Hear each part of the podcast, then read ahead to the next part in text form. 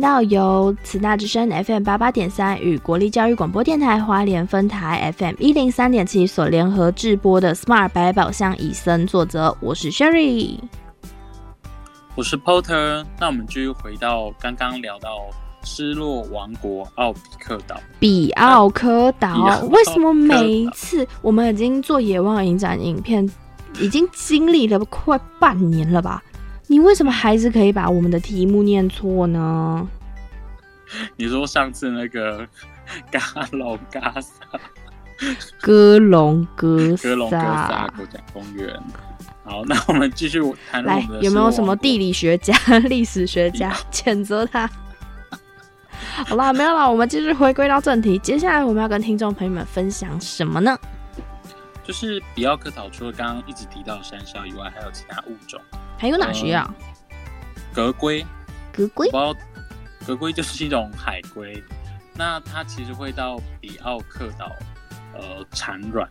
当然，嗯大家会想说，呃，到比奥克岛产卵有什么困难的？就是他们要先游泳，然后到呃比奥克岛的沙滩上面产卵。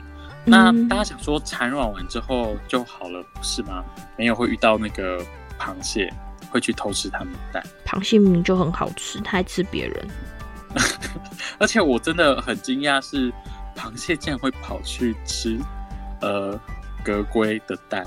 那除了格龟以外，还有那个绿蜥龟。绿蜥龟应该大家就很熟悉了吧？台湾也有绿蜥龟，但大家注意不要碰它哦，因为碰它你会被发现。也不是这个原因啦，就是是会去影响到它回归到大自然。因为像是他们这些，像是刚才提到的格龟跟绿蜥龟，他们其实是在成年的时候会到岸上来，去把他们的蛋埋在沙子里面，然后等过一些天，那些蛋孵化之后，这些小格龟跟绿蜥龟才会很可爱哦，就这样爬爬爬爬爬爬爬爬爬回到大海里面，然后回到他们的大海里去生存。但是其实他们在爬从沙滩爬到大海，这个人类可能踏浪走个两三步就可以到的距离，对他们来说就是一个生存的天大挑战。而且，嗯，对他们来说，如果你这样触碰它的话，它下次就不太敢再来这个地方，因为他们会被呃打扰到，或者会影响到他们会想来这边产卵，好像有这个因素。然后跟大家讲一下，就是真的不要碰绿蜥龟，因为你碰要被罚六万到三十万。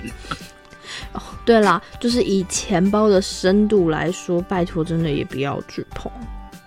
那这边想要跟大家分享一下，其实像这种海龟啊，嗯，呃，Sherry 等一下也可以帮忙补充一下他们的性别。大家知道性别，如果是人类的话，哺乳类，呃，决定性别就是我们有动没动？哦哦哦，对对不起，对不起啦，染色体 X，呃，就是两个 X，就是女生呐、一个 X 一个 Y，有 Y 染色体的呢就是男生喽。对，但是乌龟它们的性别不是由基因去决定，是它们有一个呃系统叫做温度决定系统。哦就温度会决定它们孵化雌雄的比例。像这种就是龟类啊，他们就有这种状况。除了龟类以外，像蜥蜴或是鳄鱼，也都是嗯透过这种温度决定系统去决定他们的呃，算是他们雄雌性这样子。哦，哎，可是我这样子会很好奇耶，如果今天呃，在一个沙坑里面，就是他们就会在里面产卵嘛。那对温度可能就是有上有下，他要怎么知道我隔壁的是要公的还是母的，雄的还是雌的？他们他们自己有一个温差的呃决定去取那个中间值，然后去决定说他们会出现怎样的性别。哦，这这是我查到资料里面有提到啦。嗯可能可能像 Sherry 提的那个，可能还要更专业去研究，说明会出现什么，说不定这个是说不定哦，不是不是人家讲，说不定可能是白天或是晚上太冷，然后是白天太热就会出现多少比例等等，这可能要做研究。我觉得这真的是蛮有趣的。Sherry 要不要去做这个研究？感觉嗯，没没关系，这就交给更厉害的那种学者吧。我们就嗯，等他们出了呃文章，或者是其实我们现在没查到了，就是我们再来跟大家分享就好。哎，可是其实呢，我自己有看过另外一篇文章，他表示说，嗯，不知道大家，哎，完蛋，又是一个很有年代的东西。大家有没有看过《海底总动员》啊？我没有看过。嗯，反正你一定知道它，你不要装了。里面有一只小丑鱼，叫做尼莫。然后大家可能会很好奇说，所以小丑鱼到底是男生还是女生？我记得在这一部影片里面是把它比较形象成他是男生的这个概念。但是，呃，其实他们在出生，就小丑鱼他在出生的时候，他全部都是男的，没有女的。所以他是后续在靠什么因素才决定他的男女的它？好像后续之后会有来一个叫做性转变的东西，然后才有办法让呃有雌的小丑鱼，就是雄的，然后转变成雌的，然后再去跟还没有变成雌的小丑鱼去交配。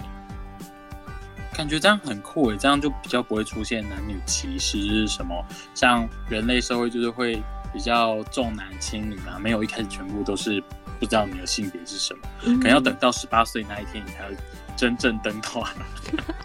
哎，可是其实像是啊，小丑鱼，它有这篇文章里面还有提到说，它的小丑鱼其实是一个母系社会，然后它的体型我觉得还蛮酷的，就是叫做雌大雄小，我觉得它外外观长得基本上几乎一模一样，然后只是雌的鱼那个。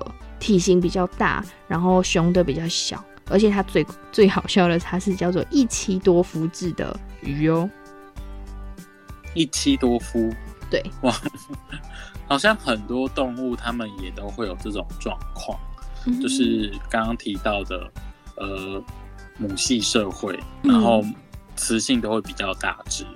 我记得像那个呃灯笼鱼也是这种状况，然后呃公的。雄性的灯笼鱼跟母的母母的好怪，跟雌性的灯笼鱼交配后之后，呃，雄性的灯笼鱼就会融入雌性的体内，融入哦，对，融入。其实这些就是生物，真的就是蛮神奇的。其实讲到刚才刚才提到的那个小丑鱼，我也觉得很酷。另外，我刚才还没有提到，就是说它其实是一群小丑鱼里面。这篇文章提到，就是一群小丑鱼里面啊，它会有只有一只雌的，然后等到这只雌的挂掉之后，才会由这一群雄的里面最猛的老大变成女的啊，很酷吧？我觉得，所以就是因为我其实去把这篇文章找出来，是因为这篇文章其实是我蛮小的时候读的，然后我就在想说。好久以前，我记得有这篇文章哦。这篇文章十年了耶！我刚才看到日期，发布日期，这篇文章已经十年了。然后我一直印象很深刻这件事情。这样不就是皇帝当一当之后就变成皇后吗？诶，可是他相反过来，地位相对较同崇高的是女性，不像对人类大多数 现在是平等了啦。以前就是那什么兄，哎，不是兄弟。父系社会，雄系社会，不同领域真的是很烦哎，一直要转来转去，转来转去。对，那回到刚刚提到那个呃，格龟跟绿蜥龟，嗯，刚刚波特不是提到说他们的雄雌性是因为温度吗？对啊，那波特看到那篇文章是有科学家研究说，在地球暖化的状况下会导致。很多这种龟类的生物，它们雌性大量诞生，完蛋了！这样没有雄的，要怎么产生新的小宝宝？可能要跑到比较阴凉的地方。我，你知道，我看到这种，呃，因为软的温度会孵化出雄雌性，我第一次看到也是在，呃。国中的时候，我那时候的印象是想说，如果人类也是这样的话，一定会很多婆婆拿冰块敷在 在媳妇，或是拿很多冰枕给媳妇做。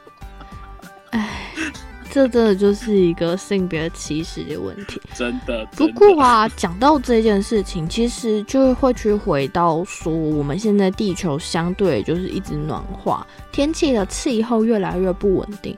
其实不止气候不稳定，会影响到很多什么海平面啊，可能陆地被淹掉这种比较显而易见的事情。像是刚才 Porter 讲的，说温度会去影响到海龟它的雄雌。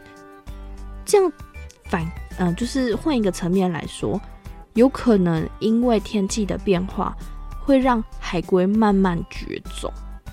这也是有可能的，因为就是它已经没有办法再繁衍后代啦，就是它孵出来的时候，就是已经是雌的或已经是雄的，全部单一性别也没有办法继续完成它的传宗接代的目的。嗯。就会让他们整个族群的物种失去平衡。嗯，那除了就是这部影片有提到刚刚聊的龟类，还有另外一个是螃蟹。螃蟹？对，我记得在这支影片就是有螃蟹，它要走走一段路，然后会经过人类的道路。嗯，算是人类的道路吗？所以就反反正就有一条道路。然后他们就会出现路杀的状况。其实这就跟我们台湾以前之前常常听到，不对，应该也没有到之前这么久远的感觉。就是之前的石虎啊，或者是紫斑蝶，都有遇到类似的问题。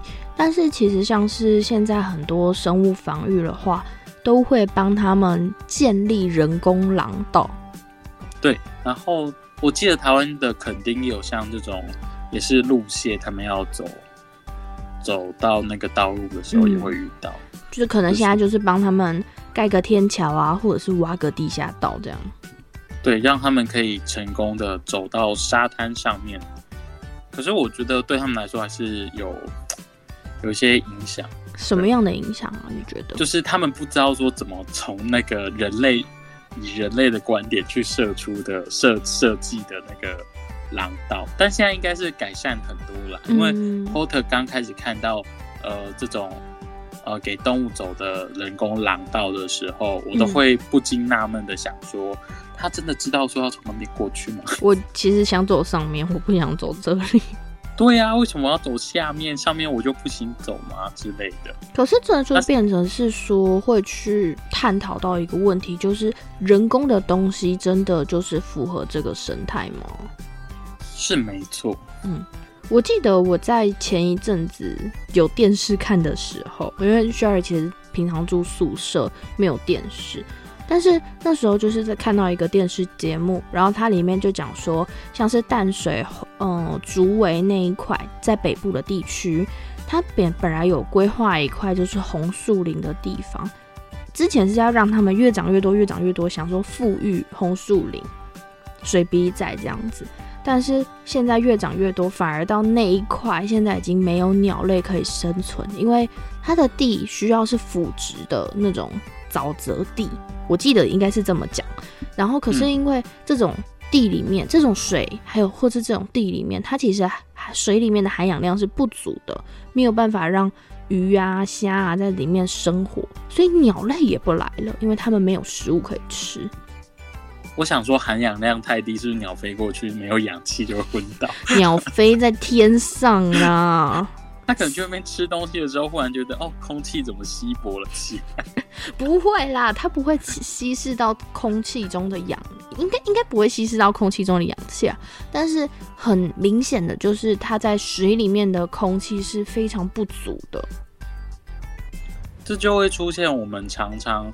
呃，早期早些年在富裕生态的时候，我们人类都会想说，以单一的物种去把它繁殖起来，应该就是最好的。嗯，都没有考量到它们其实是有一个生态平衡的关系，不能一直只去壮大某一个部分。那现在如果在富裕生态，我们会再考量到那个环境，譬如说，如果要种水水笔仔，不是水笔仔，红树林。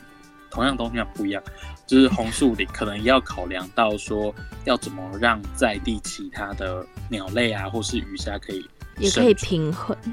对，其实我之前，嗯，我记得我们之前节目也有跟大家提到，就是说以前像是在种植树木这件事情，可能大家会觉得说就是拼命种啊，努力种啊，用力种啊，一直种下去，就是说树木越多越好，因为毕竟什么，嗯，树木是什么地球的肺啊，可以让空气更好。但是其实相反来说，如果今天的植批太过密集，都是同一种林种的话，第，很多，比如说小松鼠啊，它可能春天有食物吃，但是秋天这个植物就已经不是它的那个季节了，它就没有食物吃，那这个小松鼠也会受到影响。然后呢，如果树太密集，地上的那些。花花草草也长不起来，因为照不到阳光。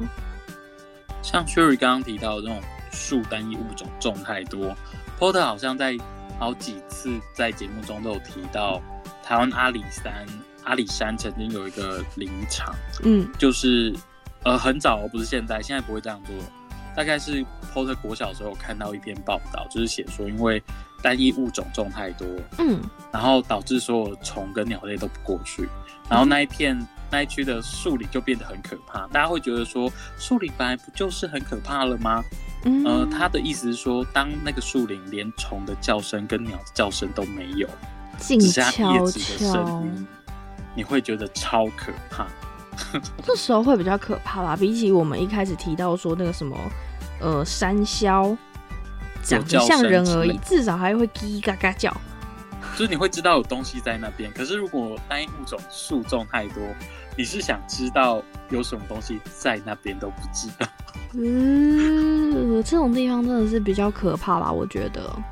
嗯，那所以在看完失落的王国奥比克比奥比奥科岛比奥克岛，等一下我们听众朋友们去叫 Porter 去罚写一千遍。失落王国比奥科岛，我们都已经进入到节目尾声，也不到剩五分钟的节目了。好啦，就是希望听众看完《失落王国比奥克岛》的呃这部影片，或是听我们分享，嗯，可以去知道说，其实生态的重要性不再只是说单一物种，嗯，不是说呃，他们其实会因为某些环境，像刚刚提到那种。人工廊道的影响，甚至人为后续再去富裕，其实要达到像原本那样环境，没有是很困难的。像之前野化也花了好几年做到，现在可能也才刚开始而已。就是我们可能觉得，哦，十年已经让一个小孩长到国小了，然后呢，什么二十年，这小孩已经大学毕业了，可是。对于这个大自然来说，十年二十年，哼，算什么啊？连一秒都不到。可能对于他们来说是人类的一秒钟。嗯，对。哎，那可是我其实蛮好奇，在影片里面，它除了鬼吠之外啊，还有提到像刚才讲的，呃，格龟啊，什么黑油猴啊，二世小羚羊啊，还是什么鱼苗？你你最喜欢哪一个啊？嗯，我觉得。格龟吧，格龟或绿蜥龟。为什么？为什么是它？因为我觉得他们的那个卵会因为，嗯，刚刚提到的，因为温度的关系变化而导致它就是会有不同性别以外，它们产卵还要游很远的地方，它就是游很远，从很远的地方游到比奥克岛产卵，其实一件蛮辛苦，然后也蛮。呃，也没办法抱有什么期望的方式，只是期待它有一个呃后代出现，而且还不能氪金加加，就是快速时间繁殖，也不能决定性别，是大自然帮他们做决定。对啊，哎，可是我自己最喜欢是霞霞虎。的鱼苗，打虎鱼苗，对那个很像弹涂鱼的。对对对对，因为我一开始是觉得说，哦天啊，它怎么长这样？然后我认真去看了之后，我觉得它好伟大哦。因为像鲑鱼洄游，它其实是会被那个水用力冲刷，所以它到最后嘴嘴巴是会变形的。但是对于峡虎来说啊，它是要爬上一个几千公的瀑布。呃呃公公尺公分哦，随便，就是它是要爬上一个非常非常高的瀑布，就是对于人类来说，你要垂直攀岩上去，都要那种攀岩高手才爬得上去的地方，它比大概人类的就是一个手这么大而已，然后是一个手指。嗯，他就这样子啾啾啾这样爬上去。